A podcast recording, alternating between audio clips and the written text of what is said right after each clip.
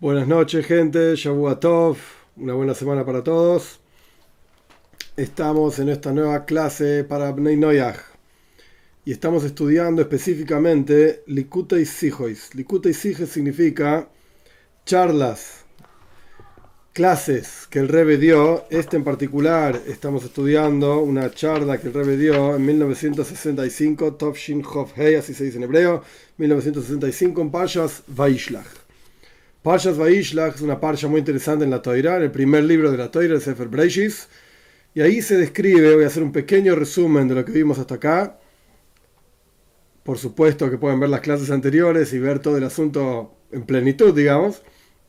Pero el pequeño resumen básicamente es, el siguiente. En Parshas Vaishlach aparece la historia de que Shem viola a Dina, la hija de Yaakov. Y Shimon y Levi, dos hijos de Yaakov, básicamente arrasan con la ciudad de Shem, lo matan a Shem, que así se llamaba el personaje, digamos, príncipe de esa ciudad, y a Hamor, que era el padre de Shem, y recuperan a Dina. Y después de toda esta historia, Jacob básicamente no estaba muy contento con lo que hicieron Shimon y Levi. Hubo ahí todo un, un arreglo, digamos, que Shimon y Levi mandaron a todas las personas a circuncidarse se circuncidaron y al tercer día, cuando estaban todos doloridos, los mataron a todos. Ok. El Rebe pregunta en esta charla en particular, y esto como ya expliqué antes, Likute Siges es el volumen 5. El volumen 5 Likute Siges es una sige compleja y larga. De vuelta, vamos al resumen de lo que vimos hasta acá. El Rebe plantea trayendo las palabras de nuestros sabios, que aprendemos de esta historia, que Shimon y Levi tenían 13 años en ese momento, y ahí es el bar mitzvah, es el momento en que pasan a ser mayores de edad, como, es la tradición en el judaísmo, porque la historia lo llama Ish, hombre.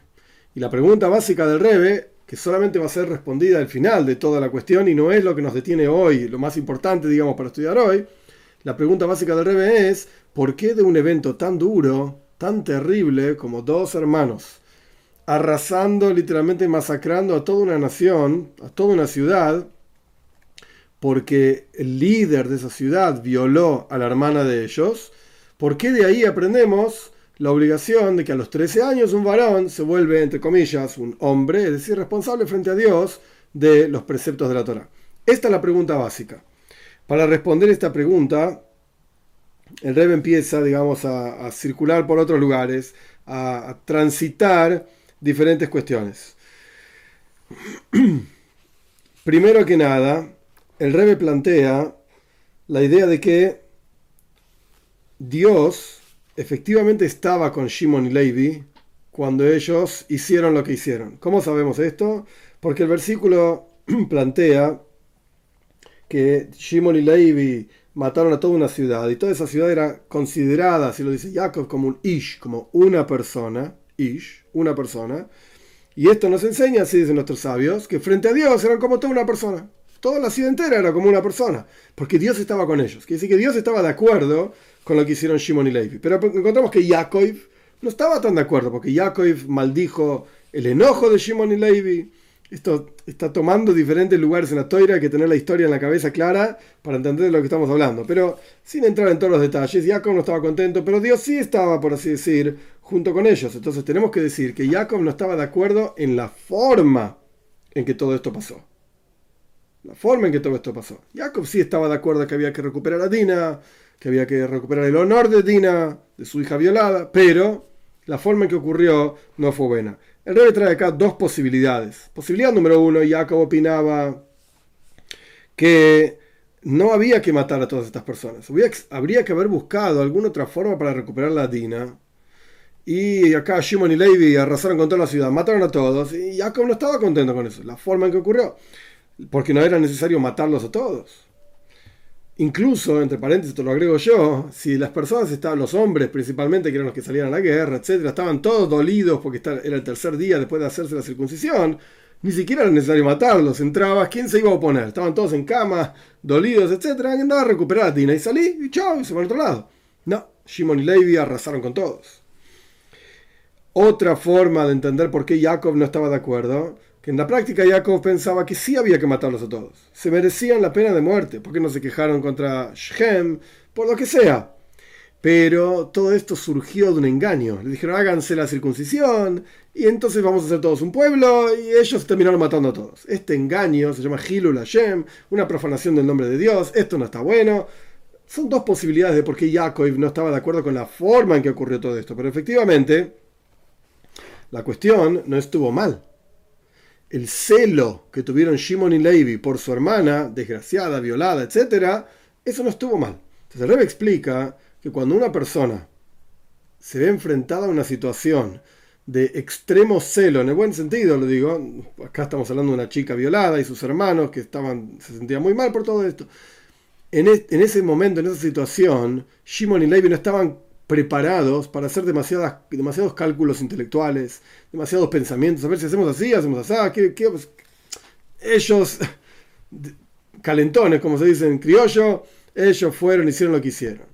Ok, no consultaron con su padre y por eso Jacob no estaba tan contento con la cuestión. Pero, y aquí viene el comienzo, digamos, de lo que realmente nos detiene, que son las mitzvot, los preceptos para Bnei Noyach. Pero aparentemente, pregunta al Rebe, ok, no estaban preparados para hacer demasiados cálculos. Pero hay una mitzvah, hay un precepto de Kibud Av Voem en hebreo se dice, respetar y honrar padre y madre y Shimon y Levi le debían respeto a Yaakov, como mitzvah, como precepto, como obligación divina, respeto a Yaakov. Entonces está bien, no estabas listo para hacer grandes cálculos porque estabas recontra enojado, porque violaron a Dina, la hermana, etc. Pero pará, hay una mitzvah acá en el medio. Tu enojo y toda tu cosa es muy lindo, pero una mitzvah es una mitzvah, una obligación es una, una obligación. ¿Por qué no consultaron con Yaakov? ¿Por qué no consultaron con Yaakov? ¿Por qué no respetaron, digamos, el, esta mitzvah del honor que le debían a Yaakov? El Rebbe trae que encontramos sobre Abraham Avinu también, que la Toira explica, nos dice que Terach se murió y después Abraham salió de Harán, esto lo hablamos, ampliamente, ampliamente, a pesar de que Terach todavía estaba vivo. ¿Y por qué la Toira dice que se murió Terach? Y después nos cuenta que Abraham salió mientras Terach estaba vivo todavía, no se murió porque en realidad la toira no nos quiere decir, o para que nadie venga a decir, que Abraham no cumplió la obligación de respetar a su padre cuando lo dejó anciano. O, entonces vemos que sí estaba obligado a respetar a su padre.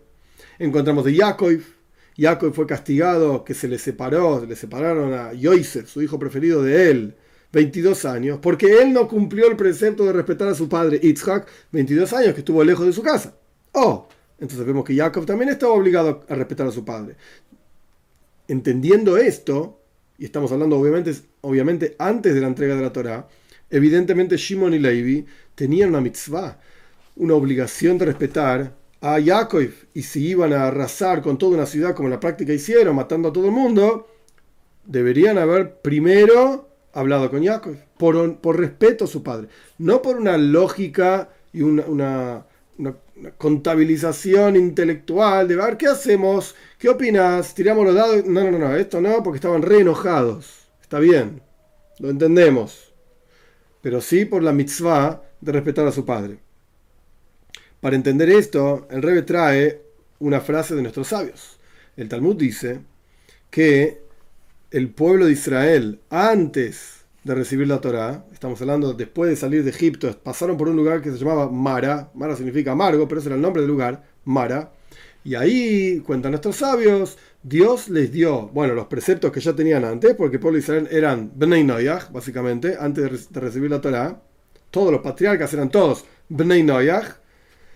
Y la, la Torah nos cuenta, vuelta, el Talmud nos cuenta que el pueblo de Israel recibió otro precepto más, en adición a otras cuestiones que ahora no vienen al caso el respeto el precepto de respetar a padre y madre.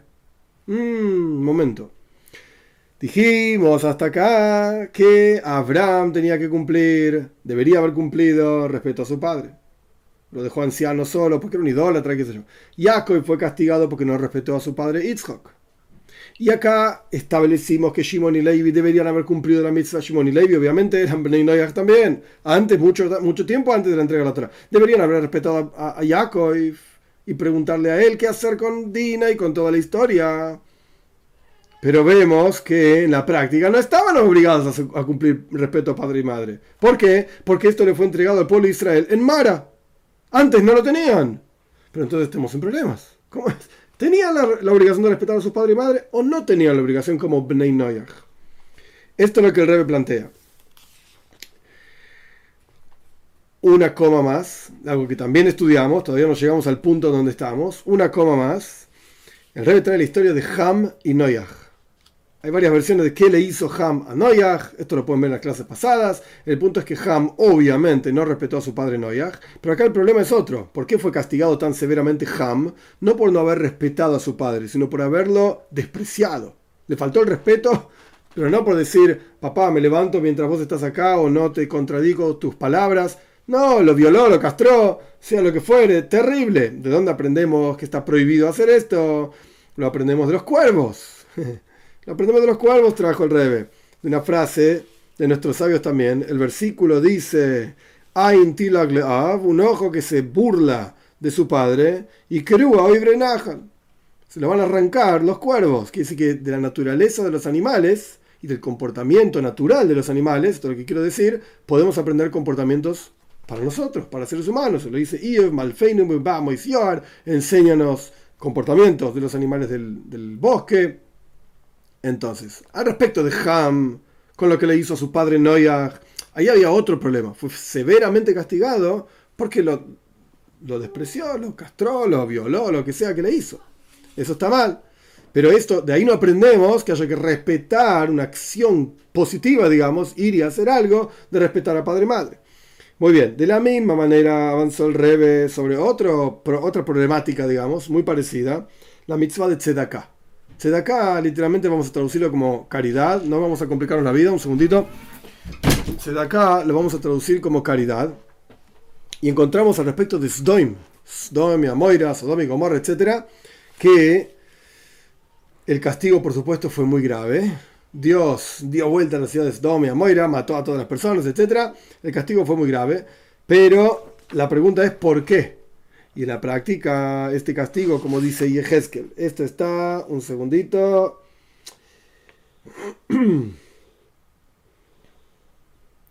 Esto está en Yehezkel, capítulo 16, versículo 49. Yehezkel dice cuál fue el, el, pecado de Sdoim, de la ciudad de Sdoim y todo lo que estaba alrededor. Yad Oni Evio en lo No fortalecieron la mano del pobre y del necesitado. Había una ley, en Doim estaba prohibido hacerse de acá. Y después el Rebbe trae lo que nuestros sabios dicen también, lo trae Rashi en su comentario de la Torah, que una chica intentó darle comida a un pobre y la pusieron miel y le pusieron las abejas encima, se la morfaron, por así decir, las abejas, la picaron, la picotearon, toda la mataron. Por hacer la mitzvah de acá. Entonces la pregunta es similar a lo que estamos estudiando nosotros. Si no es uno de los siete preceptos de Benay porque no está escrito en ningún lado, que haya que darse de acá, que un Ben tenga que hacer caridad, ¿por qué Dios castigó tan severamente a Sdoim? Por no hacerse de acá. No tiene ningún sentido. Entonces, si los hijos de, de, Jacob, Shimon y Levi no estaban obligados a respetar a su padre, ¿por qué se enojó su padre? Y si estaban obligados a respetar a su padre, entonces ahí no entendemos por qué es algo positivo lo que hicieron. No, no se entiende. No se entiende. ¿Cómo aprendemos de ahí el bar mitzvah? La, edad de que los jóvenes ya, ya están obligados a cumplir los preceptos. No se entiende qué está pasando con Shimon Levi. Y lo mismo lo llevamos a Sdoim. Si no estaban obligados los Bnei a hacerse de acá, a hacer caridad. Entonces, ¿por qué fueron castigados tan severamente? ¿Cuál, cuál fue el problema? ¿Y dónde está escrito que Bnei Noyah están obligados a darse de acá? Hacer caridad como parte de sus preceptos de Bnei Noyach. No lo encontramos en ningún lugar. Muy bien. El Rebe trae, para tratar de terminar el resumen, el Rebe trae, a pesar de que está largo, pero es un resumen, el Rebe trae después una frase sobre Abraham Avinu. Abraham, nuestro patriarca. Abraham, la Teira dice que Dios lo apreciaba, y lo apreciaba mucho. ¿Por qué? Porque él enseñaba a su familia a hacer tzedaka y mishpat. Oh, Tzedaka significa caridad, Mishpat es justicia. Y el Talmud dice sobre esto que se refiere, una forma de entender a qué se refiere Tzedaka y Mishpat. El Talmud dice que tanto un Ben Noyach, hombre, como Bas Noyach, mujer, están obligados a din, a justicia y tzedaka y caridad. Aparentemente esto es lo que dice el Talmud. Pero, sin embargo, a pesar de que con esto podríamos explicar lo que dice, eh, lo, que, aprendimos, que Sdoim fue severamente castigada, etc. ¿Por qué? Bueno, el Talmud está diciendo que Benenoyach efectivamente sí están obligados a dar tzedaka. Ahí lo tenés, lo aprendemos de Abraham vino. Lo aprendemos de Abraham. Abraham hacía tzedaka. Abraham enseñaba a sus familias, a sus hijos, a sus sirvientes, lo que sea, a hacer tzedaka. ¿Ok? ¿No ves? Sdoim fue castigado porque no hacían tzedaka. Listo, buenísimo. Aparentemente arreglamos todo. Sin embargo, tenemos otras opiniones. Rashi, que es un comentarista, en este caso, sobre el Talmud, también escribe otras cosas, pero acá estamos hablando de Talmud, un comentarista sobre el Talmud explica que cuando el Talmud dice al respecto de Abraham vino la palabra tzedaka, que le enseñaba a hacer tzedaka a su familia, etc., esto no se refiere a dar dinero o a, dar un buen consejo, un favor, no, no, no, no, no. Esto se refiere a pshara. Pshara significa que cuando tenemos un juicio, está un juez enfrentado frente a un juicio, y uno dice una cosa, otro dice una cosa, otra cosa, vamos a buscar un arreglo. ¿Para qué vamos a ir a juicio y pasar tiempo y la gente conoce la justicia, por lo menos en los países acá de Sudamérica, etcétera, etcétera? No voy a entrar en política, no me interesa, pero eh, no funciona muy bien el sistema judicial, a veces sí, a veces no, etcétera. ¿Para qué te vas a volver loco? Hagamos un arreglo. Hagamos un arreglo. Vos decís que te debe 100, vos decís que no debe nada, dale 50 y estamos todos felices. ¿Por qué? Y porque este no perdió 100 pesos y el otro por lo menos se quedó con algo. Dice que le debían 100, que se quedó con 50. Este no quería dar nada, por lo menos dio la mitad de lo que le obligaban a dar. Pshara se llama en hebreo. Un arreglo. Esto es lo que hacía Abraham vino. Entonces, ¿de acuerdo? Rashi se nos cayó, por así decir, la fuente de donde aprendíamos que las personas de Sdoim estaban obligadas a dar tzedaka. Bnei Noyah en general estaban obligados a dar tzedaka, que lo habíamos aprendido de Abraham vino, pero lo, lo tiramos abajo, porque Abraham vino está hablando de otra cosa. Está hablando de arreglar en un juicio, no está hablando de, hacer tzedaka. Y el próximo lugar que el Rebe trajo, el Rambam, Maimónides. Del Rambam está claro, no voy a entrar en los detalles, está la clase pasada. Del Rambam está claro, pero clarísimo como el agua, que Bnei Noyach no están obligados, subrayo, obligados, no es que esté prohibido, pero Bnei Noyach no están obligados a dar tzedaka, el Rambam lo dice claramente. Entonces, momento. Y acá vamos a empezar a leer de adentro. Estamos al final del capítulo 6 no se entiende de acuerdo de ninguna de las dos opiniones. Si vos vas a decir que Bnei Noyaj están obligados a hacer tzedaka, estamos en problemas. Si vos vas a decir que Bnei Noyaj no están obligados a hacer tzedaka, también estamos en problemas. Entonces, a ver, vamos al texto de vuelta. No se entiende de acuerdo de ninguna de las dos opiniones. De acuerdo a la opinión de que, que dice que Bnei Noyaj efectivamente están obligados a dar tzedaka, entonces ¿por qué, se considera, ¿por qué no se considera como uno de sus siete preceptos? Tendría que estar escrito directamente. Siete preceptos. No, no son siete, son ocho. Se también. ¿Por qué? Porque concluimos, sea cual fuere la fuente, que Bnei Noyaj están obligados a dar tzedaka. Pero no, no es así. Son siete, no son ocho.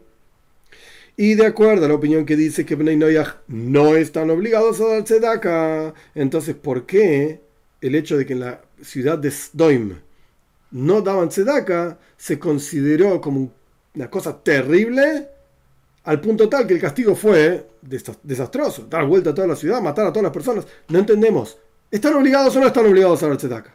Bien, capítulo número 7.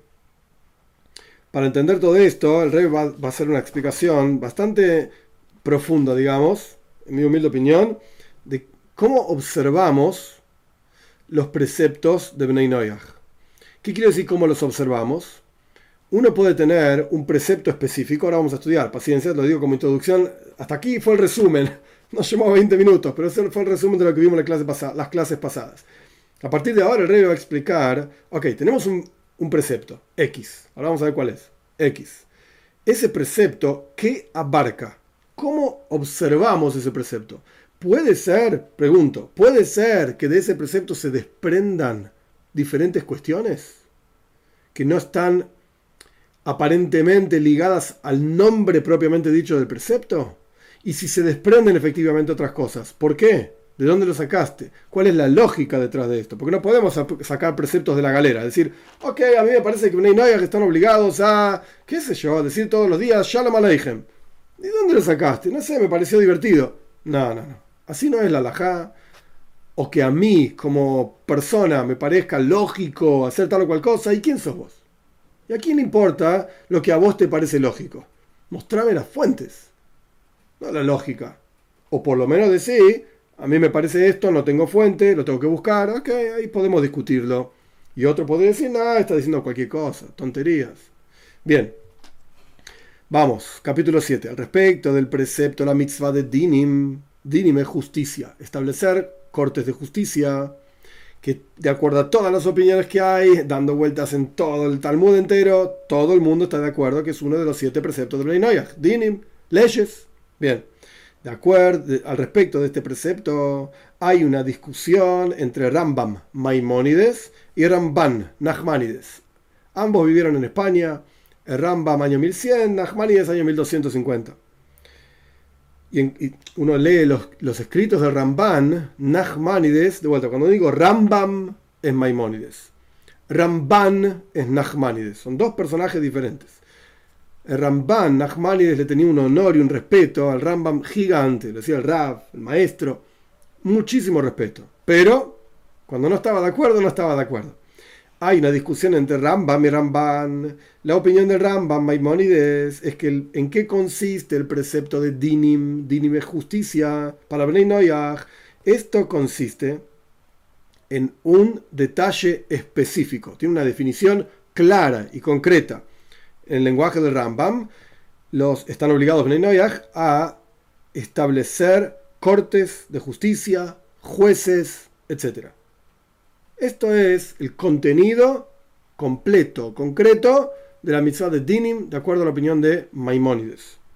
Por el otro lado, la opinión de Nachmanides, Ramban, es que la mitzvah de Dinim, justicia para los Bnei Noyach, no es solamente hacer justicia, decir, poner jueces, sino que también, estas son las palabras del Ramban, las leyes de robo y de engaño, engaño en las, cuestiones económicas, eh, y de opresión, y del el pago, el pago de un trabajador, y las leyes de guardianes, en la Torah hay un montón de leyes que quien, te da un objeto para cuidarlo, garantías, etc. Y las la leyes de un tipo que viola, un tipo que seduce, y los daños, y una persona que hace un daño a la propiedad o daño a la persona, persona a otra persona, las leyes de préstamos, las leyes económicas, etc. así es el Ramban, Nachmanis, etcétera Quiere decir que para Ramban, Nachmanides, la mitzvah de Dinim es muchísimo más amplia que para Rambam, que para Maimónides. Para Maimónides consiste solamente en juzgar a bueno, los jueces de Bnei según la ley de Bnei Ya está, mataste a alguien, pues tenés tu castigo. No mataste a alguien, robaste, no robaste, ya está, punto. Pero para Ramban, para Nachmanides, hay algo muchísimo más amplio. De hecho, Ramban literalmente dice, las mismas leyes que tienen que ver con cuestiones de, justicia, jueces, eh, problemas entre las personas, etcétera, que son para judíos, son para Bnei también. Y en esto consiste la mitzvah de poner un juez, un policía, etcétera, que se ocupen de juzgar a las personas de acuerdo a las leyes de la Toira. Esto lo quiso Ramban, Nachmanides. En las palabras del Rebbe, la mitzvah de Dinim para Ramban eh, eh, abarca todos los tipos de eh, situaciones entre el hombre y su prójimo que tienen que ver con, y estas palabras van a ser clave para entender todo el resto de las hijas de la charla del Rebe, y Shuvo y Sheloilam. Y Shuvo y Sheloilam significa que el mundo esté meyusha. Meyusha significa sentado, asentado. Que el mundo se pueda manejar, que el mundo pueda funcionar normalmente. Para que, esto es algo en general, sin entrar en, los detalles de cada país con su sistema, etc. Pero ¿para qué un país X cualquiera establece una constitución, un código civil, un código de leyes civil, un código penal, etcétera? ¿Por qué? Porque es necesario para que podamos resolver los conflictos y problemáticas que hay entre los seres humanos, que es normal que, los, que existan esos conflictos. Entonces tenemos una policía en términos ideales, que todo funciona bien, etcétera, tenemos, tenemos policías, tenemos jueces, tenemos instancias, abogados, cortes, etcétera. ¿Para qué? Para resolver los problemas. Este dice que lo robó, este dice que no lo robó, este dice que es mío, el otro dice que es tuyo. Ok, vamos a resolver los problemas. Está perfecto. Está perfecto. ¿Para qué queremos resolver los problemas? para que todos los habitantes del país, sea cual fuera el país de que estemos hablando, puedan vivir una vida normal, tranquila. Yo no te voy a molestar a vos, vos no me molestes a mí. Es como cuando el vecino tiene la música fuerte a las 3 de la mañana.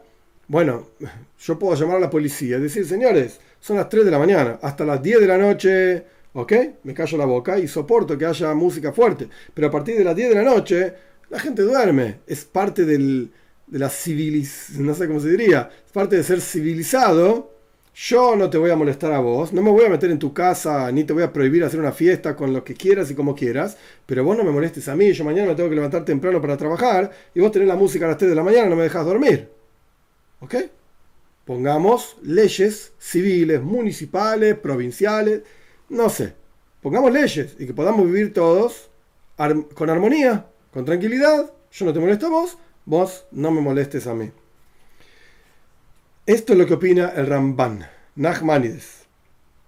De acuerdo a esto podemos decir, y el rey pone entre paréntesis, de acuerdo a la opinión de Ramban, de Nachmanides, estamos yendo en ese camino. De acuerdo a esto podemos decir que por eso Tzedaka no es una de las mitzvot, de las siete preceptos de Benay Noyach, a pesar de efectivamente ser un precepto para Benay Noyach, pero no es uno de los siete preceptos para Benay Noyach. ¿Por qué? Porque también porque ella está incluida dentro de Dinim. Mm. El Ramban opina que Dinim, justicia, significa todo lo que tenga que ver con, mantener, sostener una sociedad civil sana, donde todos podamos vivir. Sedaka es parte de eso.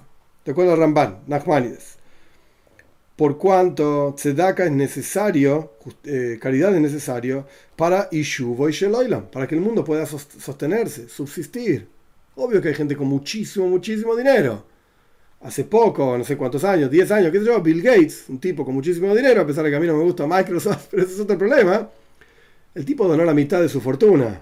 Ojo, y no es un judío, es un Ben Noyach, el tipo donó la mitad de su fortuna y llevó, que estamos hablando de muchísimo dinero, y llevó, después podemos discutir por qué y para qué, bajo qué causas, esto es otro problema, y llevó a otros personajes, digamos, de la misma elite a la que él pertenece, gente con mucho, mucho dinero, a donar la mitad de su fortuna. ¿Ok? Esto es parte de Ishuvo y Sheloilam. ¿Para qué la donó? ¿Qué sé yo? No me importa. Por el hambre en Somalia, para la educación en donde sea. Ok, pero es para el mundo, para que otras personas que no son sus, eh, sus parientes, digamos, se beneficien. Y estamos hablando de muchísimo dinero. Entonces, por eso Sdoim, la ciudad de Sdoim, fue castigada y severamente castigada por no haber practicado Tzedaka porque es parte del dinim, es parte de las leyes necesarias para que una sociedad normal funcione. Y Shuvo y Sheloidam, el mundo esté asentado. Sin embargo, todavía no entendemos de acuerdo a la opinión de Rambam, de Maimónides. Todo esto cerraba de acuerdo a la opinión de Ramban, de Nachmanides. Pero de acuerdo a la opinión de Rambam, que Rambam opina que Benay Noyach no están obligados en Tzedaka. ¿Por qué fueron castigados tan severamente las personas de Sdoim. No lo entendemos todavía. Paréntesis, no están las hijas, esto lo agrego yo para entender por qué el Rebe plantea, de acuerdo a esta opinión, de acuerdo a otra opinión. No, encontraste una opinión que dice lo que vos, entre comillas, querés eh, plantear, listo, seguimos según esa opinión. No es tan así. No es tan así. Porque si uno plantea una alajá, una ley, tantas opiniones como uno pueda encontrar para apoyar lo que uno está diciendo, significa que esa ley es más verdadera, se sostiene con muchísima más fuerza. Y en particular el Rambam, Maimónides, que es una de las columnas centrales de la ley en el judaísmo, que son tres básicamente, Rambam, Rosh y Rif, que ahora no importa quiénes eran todos estos personajes, el punto es que todo el Shulchan todo el código de ley judío está basado básicamente en estas tres columnas, Rambam, Rosh y Rif. El Rambam es un gigante en, la toira. Y si el Rambam viene y dice, no, Tzedaka no están obligados, ok, no es así libremente que uno dice, ah, sí, ponele que sí, ya está. No es así. No es tan así. Entonces no entendemos, de acuerdo a Maimónides, por qué las personas de Stone fueron castigadas tan severamente si no están obligadas, según su opinión, a dar tzedaka. Eso fue capítulo 7. Vamos a capítulo 8 para, 8. para entender esto. Primero tenemos que entender en general la diferencia que hay entre los siete preceptos de Bnei Noyach y los preceptos que los judíos fueron eh, obligados, digamos, empezando con la circuncisión, Bris Mila, y cuanto más aún los preceptos que Dios entrega después de la entrega de la Torah. ¿Qué diferencia hay? Si es que la hay, vamos a ver, y esto es algo interesante, es difícil de masticar, pero es interesante. ¿Qué diferencia hay entre los preceptos de Benay Noyach, que al final se llaman mitzvot, llevan mitzves, siete preceptos de Benay Noyach, y las mitzvot de los judíos? ¿Hay alguna diferencia o no? El rey explica así. El mundo, y esto considera también, obviamente, a todos los seres humanos, sin excepción, fue creado por algo, para algo. Hay una razón por la cual Dios crea el mundo. Acá el no trae todo el detalle, pero yo explico un poco más. La primera palabra de la toira es Breishis. Y esto lo estudiamos ampliamente en el curso anterior sobre la toira, etc. Que vimos Parshas Breishis, Parshas Noyach. La primera palabra de la toira es Breishis. Técnicamente hablando, está mal escrito. Breishis bar es el primer versículo de la Torah. Breishis bar Elohim es Traducción mala, mal hecha. Esto yo lo, expliqué ampliamente en el curso anterior. En el comienzo de la creación creó Dios los cielos y la tierra. Mal traducido. No es así. Porque la palabra Breishis, la forma sintáctica en que está escrita, está ligada a la siguiente palabra. Es como si dijese en el comienzo de, y después como sigue el texto, para, creó el Ekim, el Señor, es los cielos y la tierra. Entonces, traducido literal, como si fuese entre comillas, la traducción correcta es, en el comienzo de, no sé de qué, creó Dios los cielos y la tierra. ¿En el comienzo de qué? No, no dice el versículo. Entonces, técnicamente está mal escrito. Debería haber dicho, Barishoina bar al comienzo creó Dios los cielos y la tierra. Ok, si eso es lo que quiere decir la toira, debería escribirlo así. O debería decir Breishis, Broi, no Bora, Broi, en el comienzo Broi de la creación de Dios, de los cielos y la tierra, taratata. Dios hizo esto y aquello. Pero no dice ninguna de esas dos opciones que serían sintácticamente correctas. ¿Qué dice la toira? Bara. En el comienzo de creó entonces nuestros sabios, Rashi lo trae, esto lo saca de Midrash, nuestros sabios dicen, ah, la palabra Breishis en realidad representa dos cosas. Beis, por un lado, la letra Beis es la segunda letra del abecedario, en hebreo cada letra corresponde con un número, la Aleph es 1, es la primera letra, la Beis, la segunda letra corresponde con el 2. Beis, por un lado, Reishis. Reishis significa comienzo, principio, fundamento, importante, algo así. Reishis, Rosh, de la, cabeza, de la palabra cabeza, Rosh, Reishis. Ahora leamos el versículo de vuelta. Veis Reishis, y ahora como el Rebe trae acá, por dos cosas importantes, por dos cosas fundamentales, creó el Señor los cielos y la tierra. Ah, ahora tiene otro sentido el versículo hay un porqué, hay, dos cosas específicamente fundamentales por las cuales Dios creó los cielos y la tierra. Volvemos al texto del Rebe, que lo saca de Midrash de vuelta, el comentario de Rashi. Por, ¿Cuáles son esas dos cosas que son llamadas Reishis en la Toira? Este es uno de los primeros comentarios de Rashi en la Toira, el primer comentario. El pueblo de Israel y la Toira. Esta es la razón por la cual Dios crea el universo entero. Todo, incluyendo todos los seres humanos para que un judío pueda cumplir los preceptos sobre el mundo, refinar el mundo y revelar la presencia de Dios en el mundo. Que esa revelación va a ser para todos los seres humanos. Pero en la práctica, ¿quién es el que está obligado y tiene la misión efectiva, específica, de revelar la presencia de Dios en el mundo? Es el pueblo judío. Y no estoy entrando ahora en la diferencia pueblo Israel, pueblo judío, son todos bobemaises, tonterías. El pueblo judío. Los que quieren enfatizar la diferencia es porque buscan, buscan eh, apropiarse de algo que no les pertenece. Pero vamos a dejar eso para otra vez. Ahora no importa. De vuelta, el mundo entero, incluyendo a toda la especie humana, fue creado con una razón de ser para algo, con un porqué. Que, como dicen de vuelta nuestros sabios, lo trae Rashi al comienzo de su comentario en la Toira, Bishvil Israel, Bishvil la Toira. Por Israel, por el pueblo Israel y por la Toira. Y por cuanto la existencia de Bnei Noyach como parte del universo entero es también para eso, para que el pueblo de Israel pueda cumplir Torah y mitzvahs en el mundo. Y el pueblo de Israel tiene la misión, el Rebe no lo trae así, la traducción literal de las palabras del Rebe, no voy a ser eh, eh, falso por así decir, la traducción literal de las palabras del Rebe es que el pueblo de Israel está por encima del mundo. ¿Qué está diciendo el Rebe? El pueblo de Israel tiene la función de, como dije antes, hacer del mundo un lugar divino, donde se revele la presencia de Dios. Esta es la función del pueblo de Israel. Pero para eso necesita fuerzas, energías que trasciendan la limitación del mundo. Esto tiene que ver, para los que saben, el que no sabe y no entiende lo que estoy diciendo, no es grave, no pasa nada, pero eso tiene que ver con el nombre Elohim y el nombre Abaye, que ya lo explicamos en otros lugares también. Bnei que están más relacionados con el nombre Elohim, y el pueblo de Israel más relacionado con el nombre Avaye. El nombre Avaye, que es el tetragramaton Yudkei representa Hoyo, Hoy, fue, es y será. Algo que trasciende el tiempo, trasciende el espacio, etc. Y, los Bnei Noyach están más relacionados con el nombre Elohim, que Elohim representa Hateva, la naturaleza. Ahora bien, ahora bien, esto es lo que dice el Rebe acá, o lo que yo entiendo que el Rebe dice acá, expresando la idea de que el pueblo de Israel está por encima del mundo. Entonces, ¿para qué existen Bnei Noyach? Existen Breinoyach, para que el mundo funcione, para que el pueblo de Israel pueda cumplir los preceptos y revelar la presencia de Dios en el mundo. Se entiende entonces que también las mitzvahs, los preceptos de Bnei no son en manera, de manera tal que tienen un objetivo en sí mismos, por los preceptos propiamente dichos, como son los preceptos de los judíos sino que los preceptos de Bnei Noyach son también para que el pueblo de Israel pueda cumplir los preceptos suyos en el mundo. Para que, de vuelta, para que el pueblo de Israel pueda estudiar la Torah, cumplir los preceptos, etc.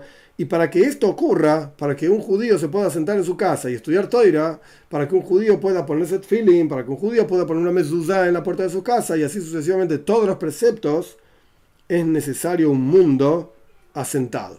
Un mundo normal, le lleves y etzara, como dice el versículo de Ishaya, capítulo 45, 18. Versículo 18. Tiene que haber un mundo, como dijimos antes, Ishuvo y Sheloilam, el mundo esté asentado, y esto es una expresión prestada de este versículo de Ishaya, le lleves y etzara. Loi soy Dios no creó el mundo para que esté desordenado, le lleves y etzara, lo creó para que esté ordenado, asentado, normal, civilizado. Entonces, ¿para qué existe justicia, cortes, código civil, código penal, etcétera, etcétera, de todo el mundo, para que el mundo funcione como corresponde, para que el mundo sea un mundo normal, civilizado. Es decir, que no haya en el mundo un ambiente y una influencia negativa sobre los judíos, y todo lo contrario, que el mundo esté refinado y sea un mundo pleno un mundo que, se, que llegue, llegue a la plenitud. Y entonces Benay Noyach tienen que cumplir sus preceptos para que el mundo llegue a su plenitud. Entonces acá ya encontramos, ahora vamos a seguir, pero acá ya encontramos dos asuntos que son totalmente diferentes. ¿Para qué existen los preceptos de Benay Noyach? ¿Para qué existen los preceptos de los judíos? Ok, los dos se llaman mitzvot. Los dos son preceptos. Y en, en cierto punto, los dos contienen el contenido, valga la redundancia, estaba buscando alguna otra palabra, no me salía, el contenido conceptual de un precepto. que es un precepto? Es una orden, pero además es un vínculo del hombre con Dios. ¿Ok? Zapta, hay una unión del hombre con Dios cuando el hombre cumple los preceptos de Dios. Nosotros somos seres humanos limitados, Dios es infinito, nosotros no podemos establecer un vínculo con Dios. Es Dios el que de arriba, por así decirlo, y nos dice, hace esto, esto y esto, y te conectas conmigo. Perfecto.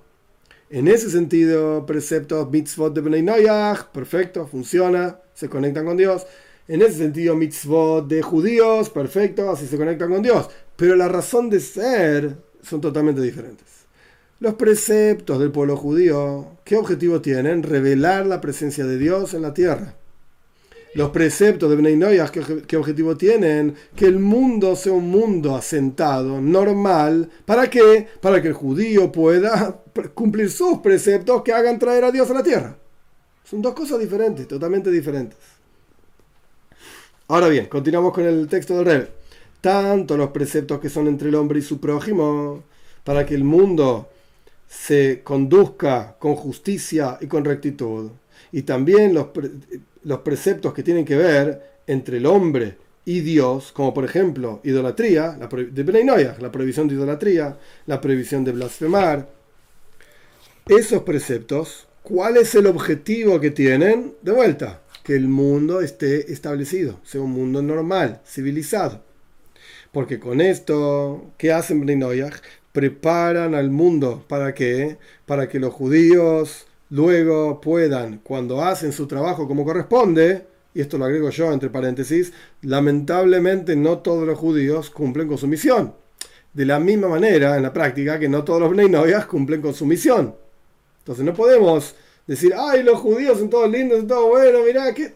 sí, ok, ojalá, alevay. Ojalá fuese así, el mundo sería diferente. De la misma manera que no todos los Bnei ay, son todos buenos y todos... No, lamentablemente no. Entonces, cuando los Bnei con sus preceptos, tanto los preceptos entre el hombre y su prójimo, como los preceptos entre el hombre y Dios, de Bnei Noyach específicamente, ellos cumplen lo que ellos tienen que hacer. Esto permite y prepara al mundo para que los judíos, posteriormente, cuando ellos cumplen como corresponde su avoida, su servicio a Dios de Torah y Mitzvot, y elevan y refinan el mundo para que esté por encima, que trascienda su limitación de mundo y hacer de este mundo un mundo de estoira, una morada para Dios en este mundo. Entonces, cada uno tiene su rol, cada uno tiene su razón de ser y su, sus herramientas, sus preceptos para llevar a cabo adelante esa razón de ser. Entonces, por cuanto la razón de ser del judío y del Ben es diferente, entonces los preceptos que tienen tienen una razón de ser diferente. Diferente. Y esta es la razón por la cual cuando un Ben transgrede, Ben, va, es lo mismo, hijo de Noyaj, hijas de Noyaj, es todo lo mismo. Cuando un Ben Noyaj transgrede uno de sus preceptos, recibe la pena de muerte. El rey pone una nota interesante, o una pena de muerte terrenal, en un juzgado de Ben Noyaj, o un juzgado de judíos, etc. Hoy en día no se aplica esto de ninguna manera, como está explicado en montones de lugares, pero hoy en día no se aplica la pena de muerte dentro de lo que es las leyes de judíos para judíos o para Bnei no se aplica, pero tanto la nota dice, tanto una pena de muerte terrenal o una pena de muerte celestial, que Dios se ocupa de la persona, sea como fuere que Dios quiera ocuparse, etc. Nosotros no tenemos esto en las manos, pero el punto es y el Rambam dice esto clarísimo, y todo el mundo está de acuerdo, todas las opiniones en la Torah están de acuerdo con esto, cuando un Ben no cumple con uno de sus preceptos, recibe pena de muerte, de vuelta, terrenal o celestial, sea como fuere. ¿Por qué? Si un judío roba, no recibe pena de muerte. Un Ben roba, recibe pena de muerte. ¿Por qué? Por, por cuanto toda la existencia y la misión, o sea, la razón de ser de Benay es generar, hacer un mundo, Ishuv, Ishuv Oilam, que el mundo esté asentado y sea como corresponde, como dijimos antes, preparado para que después venga el judío y haga lo que tiene que hacer. Ojalá.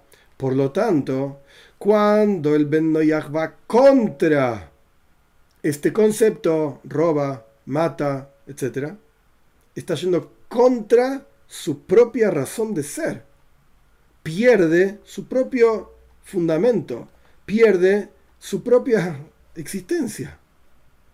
Entonces no es que hay un castigo. El tipo este robó. robó. ¡Oh, lo enganchamos! ¡Ja! ¿Ahora qué vamos a hacer? Mirá, esto testigo que hecho, sea como fuera que era el juicio, lo matamos. Eh, tenés un castigo para vos. Hoy en día no se aplica, ya lo dije, lo repito a propósito. Este tipo lo matamos. ¿El castigo cuál era? Muerte. No, no, no, no es así. Lo que le pasa a esta persona es una consecuencia directa y absoluta de lo que hizo. Porque su razón de ser para que existía este tipo, para que el mundo esté asentado. El tipo está yendo contra el asentamiento del mundo. El tipo, el mundo, el tipo este existe para que el mundo esté civilizado. El tipo está yendo contra la civilización del mundo.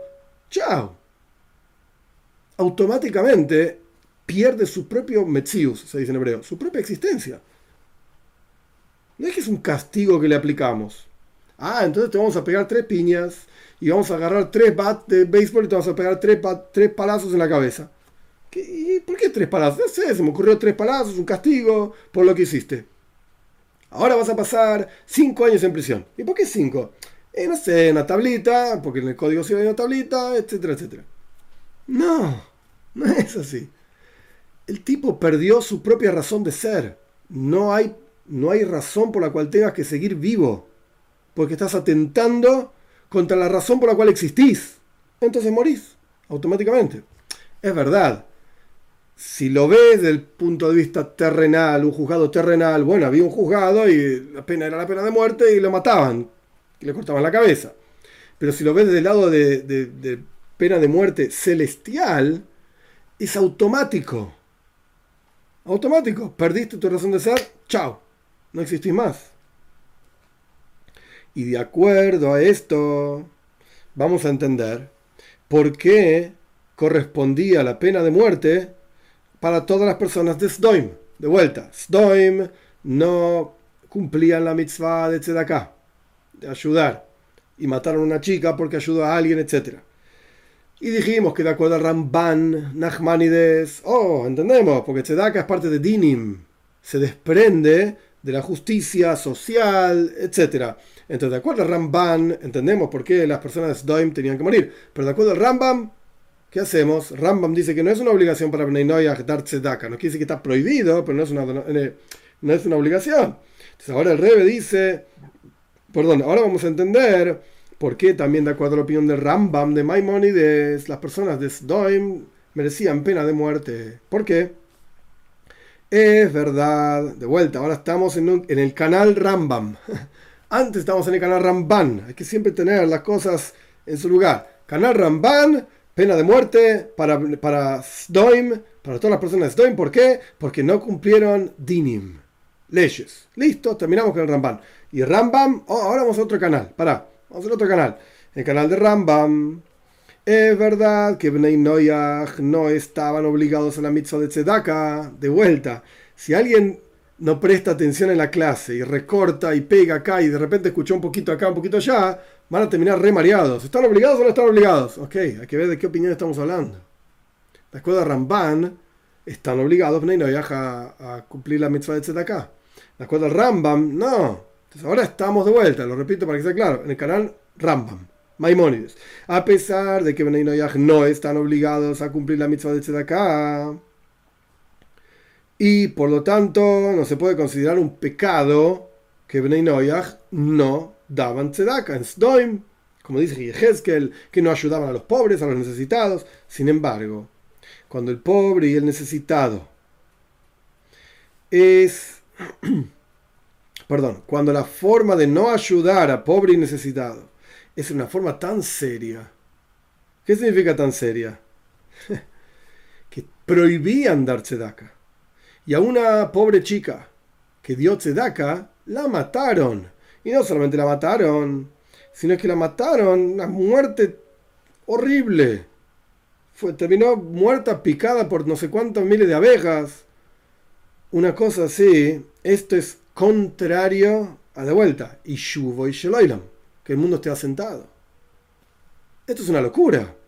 No es que decían, bueno, yo no doy tzedaka, me guardo mi dinero, ok, según Maimónides, ¿qué problema hay? ¿No querés ayudar a nadie? No ayudes. No estás obligado. Pero si vos ves a una persona que está ayudando a alguien y vas ahí con un bat de béisbol y le vas a volar por los aires la cabeza, ¿qué es esto? ¿Te parece algo civilizado? ¿Te parece un mundo normal? ¿Vos no querés ayudar? No ayudes. Pero tenés que destruir la vida de una persona que está ayudando. ¿Estás loco? Entonces esto va contra la razón de ser de Bnei Noyach. Entonces, incluso de acuerdo a la opinión de Maimónides, a pesar de que Bnei Noyach no están obligados a dar tzedaka y por lo tanto las personas de Sdoim no estaban obligadas a dar tzedaka, ok, pero mira lo que hacían, era un comportamiento que va contra un mundo civilizado, normal, etc. Entonces les correspondía pena de muerte. Chao. Podemos discutir celestial, eh, eh, terrenal, celestial, Shimon y Levi mataron a todos, el engaño. Ok, esa es otra discusión, pues les correspondía pena de muerte, incluso de acuerdo a Maimónides, incluso de acuerdo a la opinión de Rambam.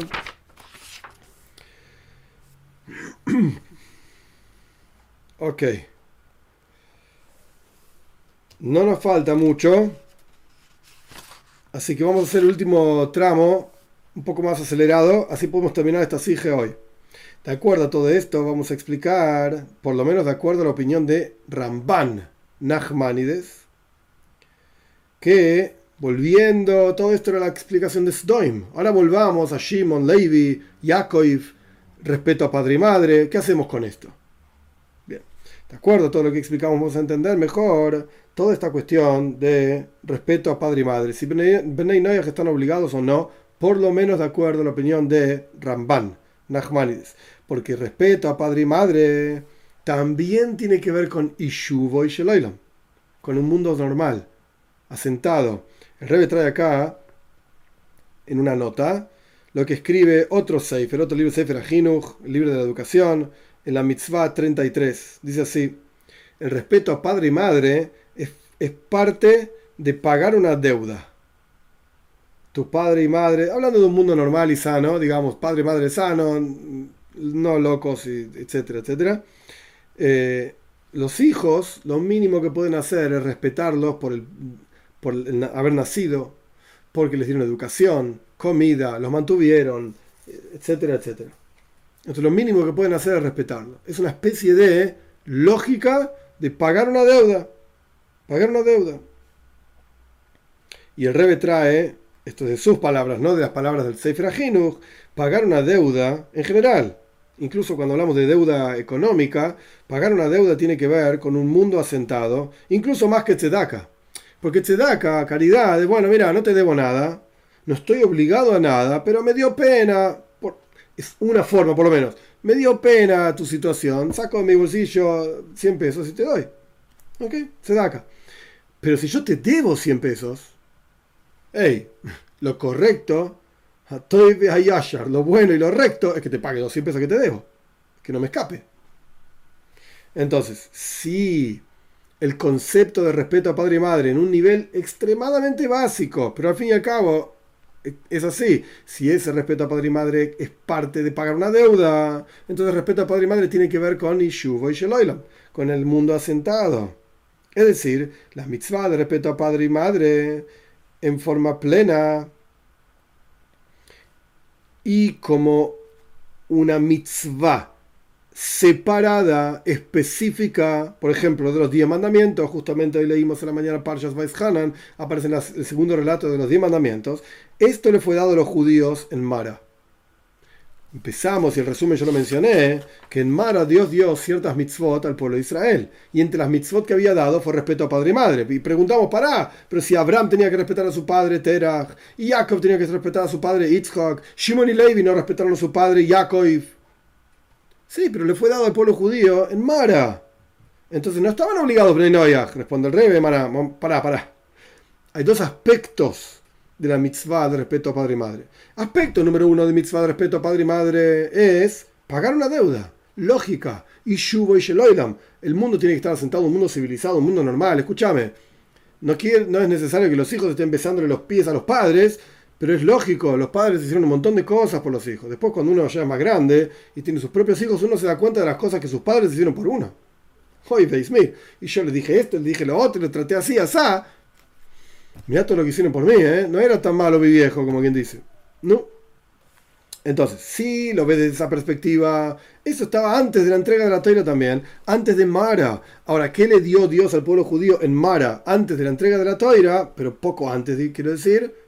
O sea, otro paso, ya, saliendo del estado Bnei entrando todavía no plenamente, pero entrando en el estado del pueblo de Israel, el pueblo judío, que sé ¿qué le dio Dios al pueblo de Israel? Una mitzvah separada, respeto a padre y madre, que se cumple de tal manera, con tales leyes, con tales definiciones, etc. No puedes contradecir a tu padre, no puedes sentarte donde tu padre se sienta, no puedes llamar a tu padre por su nombre. Ok, estos son detalles que fueron dados al pueblo judío. Pero el concepto como pago de deuda, como algo lógico de los hijos respetando a sus padres, esto existía de antes. Esto ya estaba antes. ¿Por qué? Porque es algo lógico. Es algo que tiene sentido en términos de, no porque a mí me parece que tiene sentido, sino están los textos, Sefer de vueltas, Prias, Hoif, pagar una deuda. Términos globales tiene sentido que un hijo respete a sus padres por todo lo que sus padres hicieron con ellos. Rebe continúa, pero por el otro lado, tanto cuanto respeto a padre tenga que ver con un mundo normal, civilizado, asentado, etc., esto también le fue dado a Bnei incluso antes de Mara, incluso antes de la entrega de la toira. Y por lo tanto, por cuanto en la, historia de Shimon, Levi, matando a toda la ciudad de Shem, etc., existía el concepto de Kibud pero no como mitzvah por sí misma, que esto le fue dado al pueblo de Israel en Mara posteriormente, sino que existía como parte de que el mundo esté asentado. y entonces ahí vamos a entender que Shimon y Levi no pecaron con el hecho de no consultar a su padre, Yaakov, porque todo lo contrario, todo lo contrario se hizo, como Shimon y Levi dijeron, Nevala Asab Israel, esto fue una, desgracia en el pueblo de Israel, o sea, lo que eran en ese momento los hijos de Israel, Jacob, con sus doce hijos y su hija, la violaron a Dina, etc. Esto fue algo terrible. Esto fue algo terrible y no hay espacio, no hay lugar para salir a consultar a Jacob, che, a ver qué hacemos, etc. No, sino que el hecho de que Shem violó a Dina claramente va contra Ishuvo y Sheloilam, contra un mundo civilizado, normal, que te gusta la chica, pedirle la mano a su padre, o lo que sea que era la costumbre en su momento, no importa, pero no la violes, no la secuestres, violando, haciendo un desastre, y después ahora venís y decís, ah, como un santito, me quiero casar con ella. Mirá lo que hiciste, y ahora te decís que, que te querés casar, es un desastre. Entonces, Shimon y Levi no estaban en condiciones de andar consultando a su padre. ¡Ay, no cumplieron la mitzvah de Kibud respetar a padre y madre! ¡Pará! Mirá la situación, no estaban obligados en términos de la mitzvah concreta de respetar a padre y madre, solamente estaban obligados en todo lo que tenga que ver con el mundo civilizado, porque en el mundo civilizado un hijo tiene que respetar a su padre, pero acá ya estábamos en una situación en la que el mundo no estaba civilizado. Lo que pasó con Dina no era parte de un mundo civilizado, entonces Shimon y Levi no estaban obligados a consultar con Yaakov. En otras palabras, dice el Rebe, en otras palabras, cuando Kibud es una mitzvah, un precepto separado, un concepto en sí, como es para el pueblo de Israel. Entonces, incluso cuando estamos hablando de un asunto que toca lo más profundo del alma, sin embargo, no podés hacer cualquier cosa, por así decir, sino que tenés que cumplir el mandato divino de respetar a, su, a tu padre, tenés que consultar. Incluso si estamos hablando de algo totalmente grave, que va contra el mundo, contra la civilización, me violaron a la hermana, Dios libre y. Pero no importa, hay una mitzvah, Dios dice que hay que consultar. Pero por cuanto, por el otro lado, Acá no había en la historia de Shimon Levi, no había ninguna obligación de respetar a padre y madre, porque esa, esa obligación era solamente parte de un asunto general de Ishuvo y Sheloilam, un mundo asentado y civilizado. Entonces, en, en, una situación que sale totalmente de la regla, extraordinaria, o sea, fuera de lo ordinario, y tocó la esencia misma del alma, y tocó también lo opuesto absoluto hay Shubo y Sheloilam, que un mundo esté asentado. Entonces todo lo contrario. Todo lo contrario. Y Shubo y lo normal es que ellos fueron y arrasaron con toda la ciudad. Eso fue lo lógico, porque estaban totalmente alterados y vieron una situación que fue totalmente en contra de la razón de ser de Shem, de él mismo, de Shem el príncipe, de Hamor su padre, todo el pueblo que estuvieron de acuerdo con él. No, lo, no, se quejaron contra él, así discute también Ramban, Juanes. Bien, entonces ahora entendimos por qué Dios estaba con Shimon y Levi cuando ellos arrasaron con la ciudad. Porque no es que Dios había dado una mitzvah, un precepto de respetar a Jacob. No, era parte del mundo civilizado. Pero acá ya estábamos en una situación totalmente no civilizada. Entonces Dios estaba con Shimon y Levi, los acompañó. Y sin embargo Jacob no estaba muy contento. ¿Por qué Jacob no estaba muy contento? Por la forma en que pasó todo esto o porque Jacob pensaba que no había que matarlos, sino que había que recuperar a Dina de alguna otra manera, o porque Jacob pensaba que sí había que matarlos, pero ¿por qué un engaño? No le gustó el engaño, sea lo que fuera que Jacob pensó, pero no estaba tan contra, digamos, de recuperar a Dina, solamente la forma no le gustó. De acuerdo a todo esto, esto tiene que ver con el comienzo de toda la charla sobre Bar Mitzvah. No tiene que ver con lo que estamos estudiando, pero sí vamos a, a tener la plenitud de la cosa. De acuerdo a todo esto, vamos a entender lo impresionante que es el nivel, digamos, espiritual de que Shimon y Levi en ese momento agarraron una espada cada uno y arrasaron con Shem, etc. Y de ahí aprendemos el Bar Mitzvah. El asunto de lo que dicen Shimon y Levi cuando están conversando con Jacob, cuando Jacob les dice, hey, ¿por qué mataron a todo el mundo? Entonces Shimon y Levi, ¿qué responden? ¿Nuestra hermana va a ser como una prostituta cualquiera? ¿Cualquiera va a hacer lo que, sea, lo que quiera con, con mi hermana? No es así la cosa. Esto los tocó tan fuerte a Shimon y Levi que ellos se comportaron como si no fuesen los hijos de Jacob, como dijimos anteriormente. ellos estaban totalmente imbuidos, llenos de este sentimiento de bronca, enojo y venganza, etc. Y automáticamente en ellos no quedó ningún lugar para ningún otro tipo de comportamiento que no sea, agarró cada uno la espada y fue a arrasar con Sdoim, con, con Shem, perdón. Y esto es la razón por la cual el momento en que empieza a ser una obligación de mitzvot, lo aprendemos justamente, como dijimos al comienzo de toda la, clase, de este versículo. Justamente de este, esta historia de Shimon, Levi con Dina y Shem, etc. Porque esto es una indicación, una enseñanza para todo bar mitzvah, para todo joven, por así decir, que cumple los 13 años en pueblo judío, etc. Para todo Yehudí que está en el comienzo de su avoida, que en el, comienzo de su servicio a Dios, paréntesis, ¿qué está, ¿qué está, diciendo el Rebe? Esto es común en las enseñanzas del Rebe. Cuando uno habla de niños, hay dos formas de ser un niño. Puede ser un niño en edad, ¿ok? O puede ser un niño en conocimientos. Y puedes estar en el comienzo de tu servicio a Dios en edad, en caso de, el caso de lo que está hablando un chico de 13 años, o puedes estar en el comienzo de tu servicio a Dios, porque en este momento te enteraste, escúchame, hay un Dios, hay una toiro, hay una obligación, y estás en el comienzo de tu servicio a Dios. Entonces el Rebe dice, ¿por qué? De vuelta, aprendemos el Bar Mitzvah. Bar Mitzvah es el comienzo del servicio a Dios de todo Yehudi, varón. Bas Mitzvah para las mujeres a los 12 años. ¿Por qué lo aprendemos de toda esta historia? En donde a Dina la violan y ellos dicen, ¿pero qué te pasa? ¿A mi hermana la van a violar y yo no voy a hacer nada? Este es el comienzo, ahora vamos a explicar, este es el comienzo de la boida, del servicio a Dios. ¿Por qué?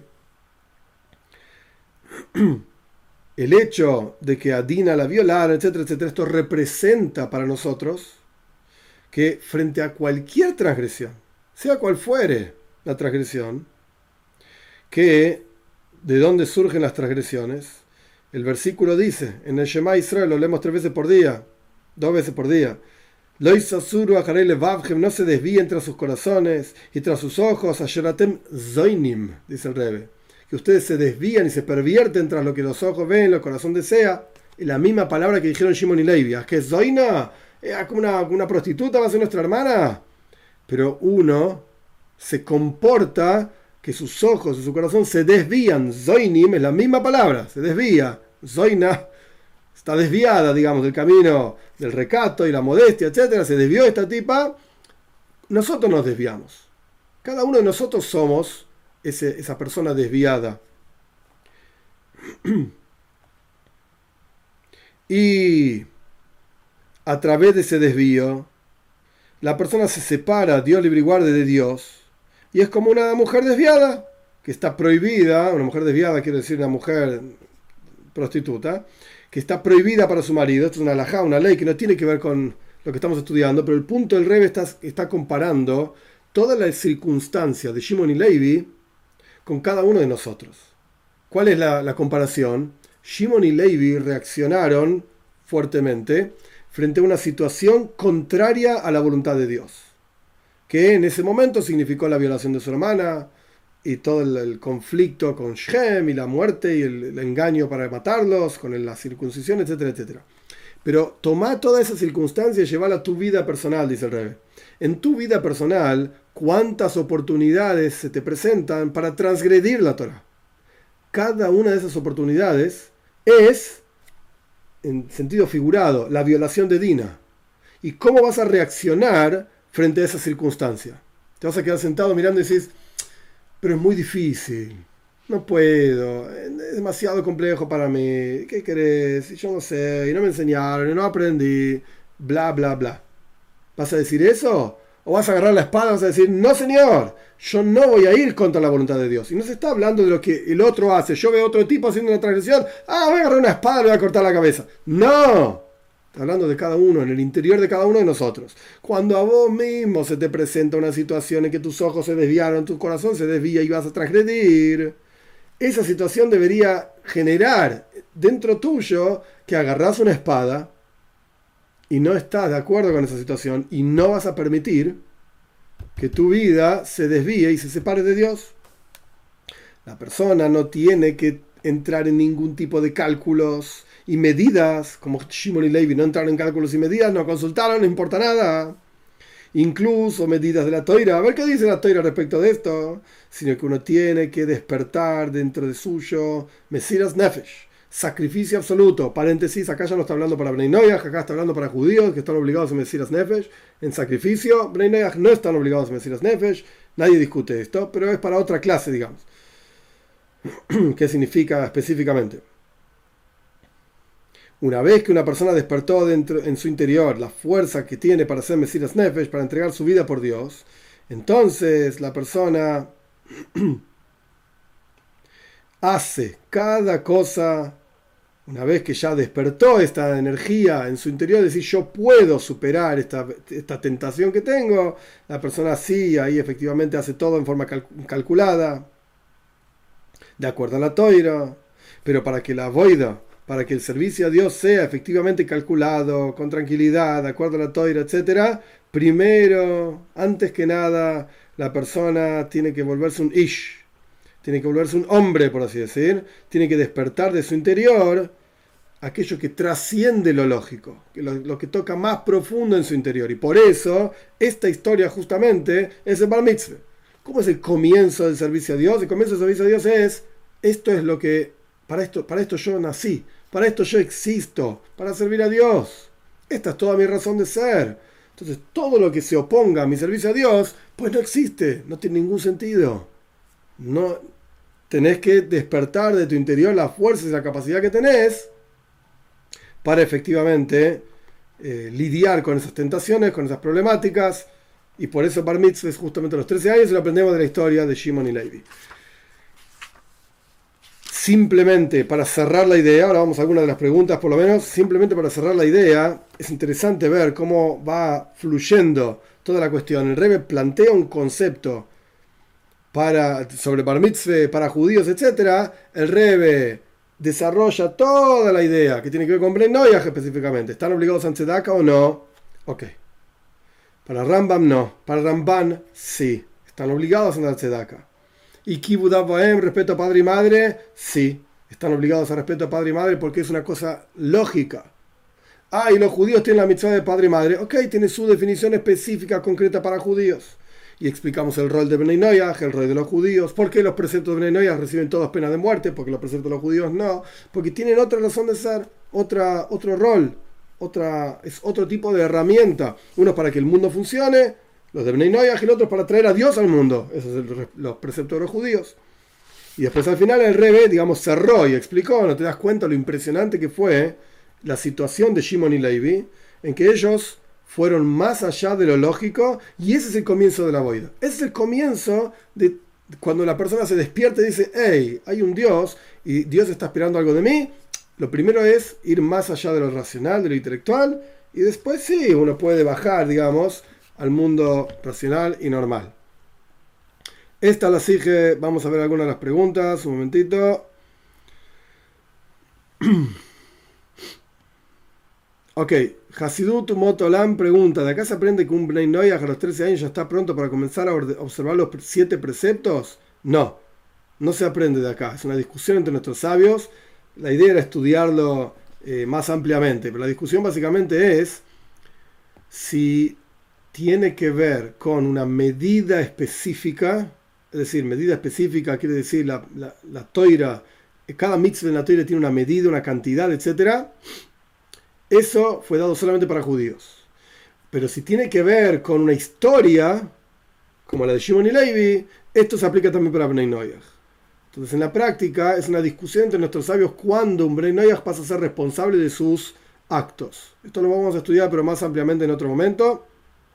Hay quienes dicen 13 años, hay quienes dicen 20 años, hay quienes dicen depende de cada persona, porque si la persona es más madura, menos madura, etc.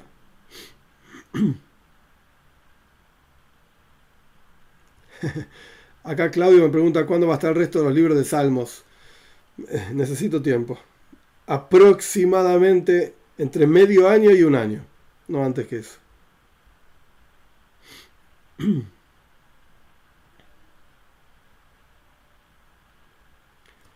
Eh, un segundito. Hasidut Moisés pregunta, si una madre judía le pasa el judaísmo al hijo y al padre le pasa a la tribu, ¿qué sucede con Bnei Noyach? ¿Qué, legado nos dejan nuestros padres si la mayoría de ellos ni Bnei Noyach observantes eran? El legado es que naciste, que tuviste oportunidad de ser criado, siempre y cuando hablamos de gente normal, etc. Eso es lo que, lo que te pasan. Te pasan igualmente... Eh, no se trata de tribus, porque acá no están separados en tribus, porque se perdió la identidad originaria, excepto en algunos casos, incluso la, identidad originaria se sabe, ¿sí? que vienen de los incas, muchísimos peruanos, no todos, o que vienen de los mayas, muchísimos mexicanos, no todos, pero hay casos en los cuales sí, y está incluso documentado, ancestros de ancestros de ancestros, de dónde viene cada uno. Pero no está guardada la identidad en términos de los 70 pueblos que aparecen al final de Parshas Noyas con sus nombres y sus lugares nadie que yo conozca, nadie tiene eh, guardada esa, identidad.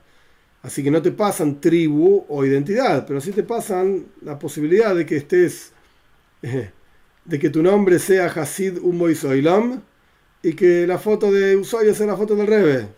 Eso también viene de tus padres, sin duda.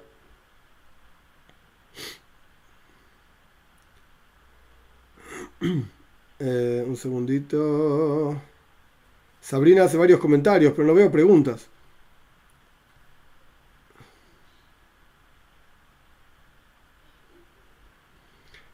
Es una consecuencia, no cumple su función básica, entonces sé que no solo no daban tzedaka, sino que además se robaban, se estafaban, sí. Al respecto de Sodomia Moira, sí. Emanuel Reyes pregunta, ¿lo del mundo asentado también se refiere a que el Ben Noyach debe tener, traer hijos al mundo? Ah, una buena pregunta.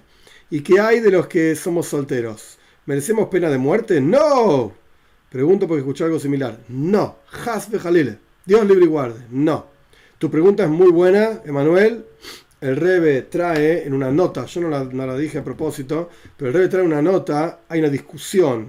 Hay un video en el canal que habla ampliamente de este tema. Hay una discusión entre nuestros sabios y Bnei que están obligados a pru urbu, a tener hijos, ¿o no?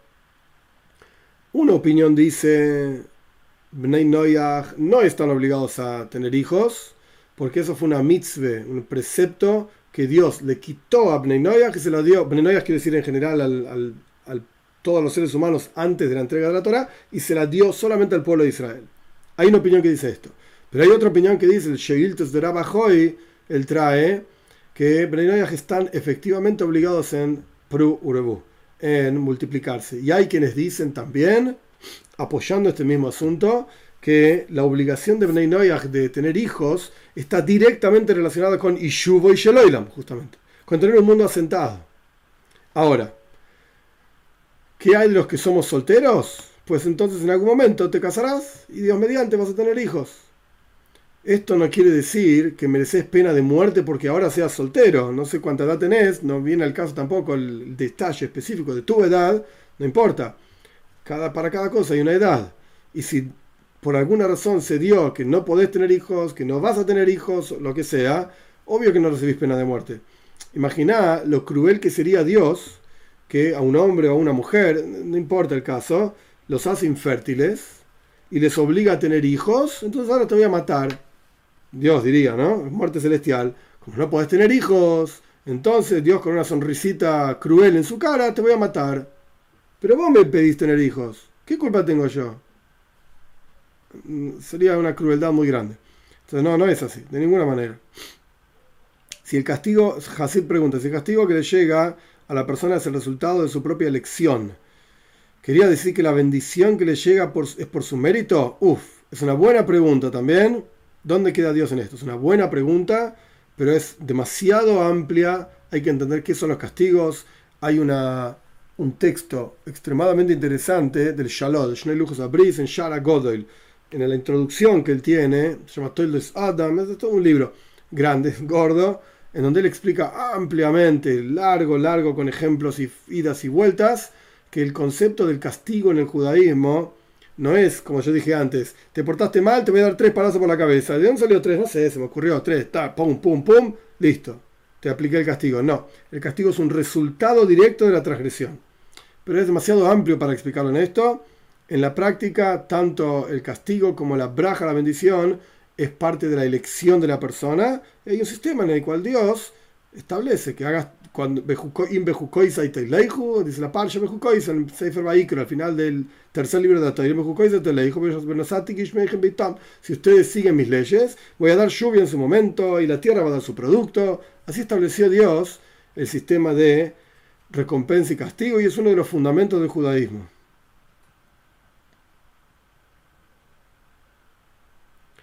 Sabrina pregunta, ¿sería como retener la justicia de los hombres en sus manos? ¿Es matar al otro también? ¿Es decir, al que tiene que recibir?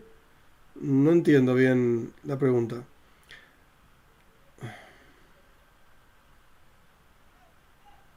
Un segundito. José Manuel pregunta, ¿cómo sería la cuestión si el préstamo explota al prestatario? Unos intereses muy altos. José, es una dificultad de la sociedad moderna lo que planteás, muy real, triste, muy real.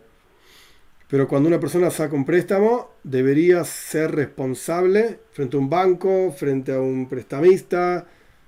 Esto no tiene que ver con judío o no judío. Uno tiene que ser responsable y saber si puede pagar el préstamo o no. No hay ninguna prohibición de que un banco, eh, de las leyes de la toira, de que un banco cobre intereses altos. No hay ninguna prohibición. Pero sí, es un problema. un segundito. Hasid pregunta, hay niños de menos de 13 años que han matado a personas en diferentes partes del mundo, los cuales la justicia varía según el país. ¿Cómo sería la ley no ágida para un menor? No tengo respuesta, la pregunta vale, pero yo no tengo respuesta. No lo sé. Acá en mi ciudad, dice Manuel, y supongo que pasa en toda Argentina, hay chicos como 13, 15 años que roban, matan, es terrible. Es un, es un mal que tenemos en la sociedad hoy en día. Y se los perdona por ser menores. Es terrible. Porque a veces los mayores mandan al menor a hacer el hecho delictivo. Total, no va, no va a ser castigado. Terrible. Kate Milo pregunta, entonces, ¿con qué enseñanza debe quedarse uno? Es decir, ¿con qué criterios cojo la opinión de Rambam o Ramban? La pregunta es muy buena. Si me preguntas a mí lo que yo entiendo de la charla del Rebe, es que el Rebe claramente está yendo según la opinión de Ramban, Nachmanides. Claramente. Ahora, si uno, un Ben quiere decir, bueno, yo sigo la opinión de Rambam, no es criticable. Lo puede decir tranquilamente. Pero creo que nadie podría discutir y por eso yo digo que el Rebe, en mi opinión, claramente está siguiendo la opinión de, Ramba, de Ramban, perdón, Nachmanides. Nadie puede discutir que Tzedaka, como caridad, como ayuda al prójimo, es parte integral de tener una sociedad civil que funcione. Que funcione.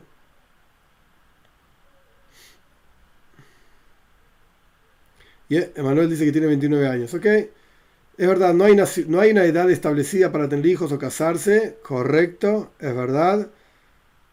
Pregunté lo de la pena de muerte porque escuché las cosas que se hablan en... un segundo.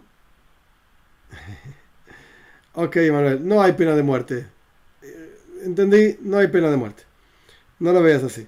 que se hablan en contra de la soltería. No, no, no, no. El problema de la soltería está en la toira, en el primer, al comienzo del relato de la creación. Loi Adam Dice Dios, no es bueno que el hombre esté solo, es el Kenekdo. Voy a hacer una ayuda para él, frente a él, etc. Em, está claro que es bueno que el hombre esté casado, eh, pero está, es mejor solo que mal acompañado también. Hay que hay que hacer el esfuerzo de encontrar el lugar, la persona, la forma. Ya. Muy bien, gente. Muy bien, gente. Dios mediante, seguimos el sábado que viene eh, con otra sige, con otra charla del Rebe que tenga que ver, por supuesto, con el asunto de Bnei Noyach. Shavua Toiv, que tengan una excelente semana y nos vemos Dios mediante.